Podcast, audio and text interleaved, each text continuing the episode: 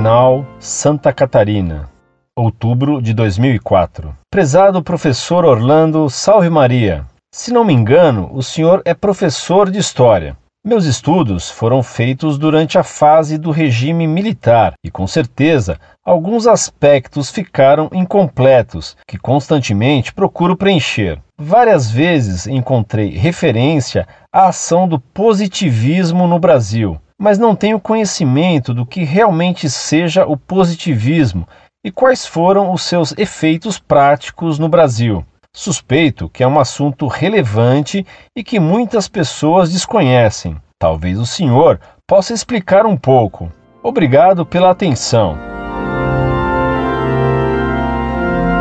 Muito prezado professor, salve Maria. Infelizmente hoje não posso lhe dar senão um breve esquema do positivismo, porque meus afazeres não me permitem escrever um trabalho mais elaborado sobre esse assunto curioso e divertido. O positivismo foi o sistema cientificamente imaginado por Augusto Comte. Ele havia sido um discípulo de Saint-Simon, um utópico revolucionário que fundou um movimento de características religiosas e socialistas ainda no princípio do século XIX. Saint-Simon era um alumbrado desequilibrado e Comte não era mentalmente mais sadio que ele. Tanto que foi fechado em hospício de loucos. Saindo do hospício, Conte ficou professor da Escola Politécnica em Paris, o que indubitavelmente foi um sucesso e uma honra para ele, não evidentemente para a Escola Politécnica. Depois, virou profeta e fundador de religião, vendo a história como tradição e a humanidade como divindade. Sua obra mais importante foi o Sistema de Política Positiva ou Tratado de Sociologia que instituiu a religião na humanidade, escrito em quatro volumes e publicado em Paris de 1851 a 1854. Comte era discípulo de Saint-Simon e de Joseph de Maistre e se dizia um tradicionalista.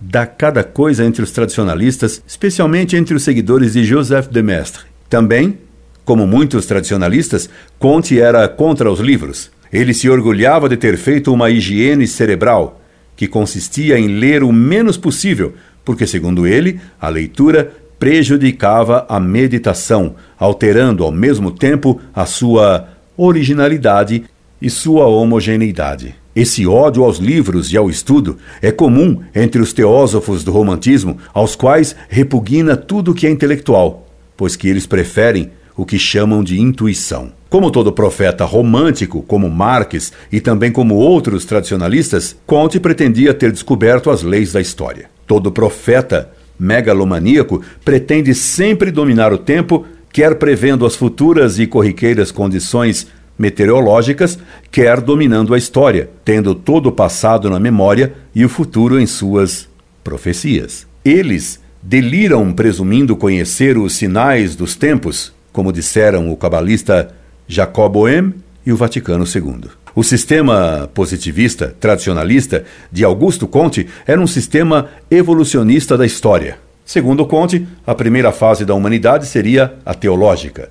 Nesse período, os homens, levados pelo medo, imaginaram deuses para explicar o mundo. A seguir, houve uma fase filosófica, metafísica ou ateia. Finalmente, numa terceira fase positiva ou científica, os homens explicariam todos os fenômenos por meio da ciência. Como o senhor vê, professor, o sistema de Comte era claramente materialista. O incrível é que depois disso, Comte elaborou uma religião do positivismo, na qual os grandes vultos da humanidade, cientistas e heróis, ocupariam o lugar que antes fora dos santos. Nessa religião positiva, haveria uma trindade divina formada pela humanidade, ou o grande ser, a terra, que Comte chamava de o grande fetiche, e o meio, ou o espaço. Partindo do cientificismo materialista, Comte chegou à idolatria do homem. Dessa religião ateia e panteísta, Comte se fez o sacerdote supremo. Comte atingiu o maior ridículo ao elevar sua amante, Clotilde de Vaux, ao mais alto posto de santidade da religião positivista. Essa loucura só teve algum êxito, muito temporário, claro, na França. Mas houve um país em que a religião do positivismo pegou fundo. Foi o Brasil. Aqui, o coronel Benjamin Constant Botelho Magalhães, aquele que foi a alma da proclamação da República Brasileira e que agora, por isso, virou nome de rua em todo o país, espalhou essa religião do positivismo no Exército Nacional. O lema da República, posto em nossa bandeira, é o lema positivista: amor, ordem e progresso. Veja no site Monfort a crônica Salve Lindo. Você vai se divertir. No Rio Grande do Sul e no Rio de Janeiro, creio e ainda há templos da religião positivista. Só no Brasil. Lamento não poder me estender mais, porque o sistema de Conte é cientificamente divertido. Logo que me for possível, retomarei esse tema. Esperando ter o ajudado um tanto, me despeço, desejando que mantenhamos outros contatos como amigos. Incorde Jesus Semper, Orlando Fedeli.